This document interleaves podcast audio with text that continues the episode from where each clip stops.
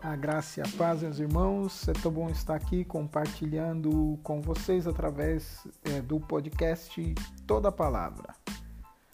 É um momento de comunhão com a palavra e também um momento de aperfeiçoamento.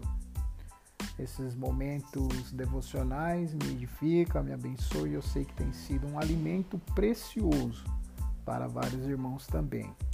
Portanto, abre o seu coração para toda a palavra de Deus e esteja atento os teus ouvidos.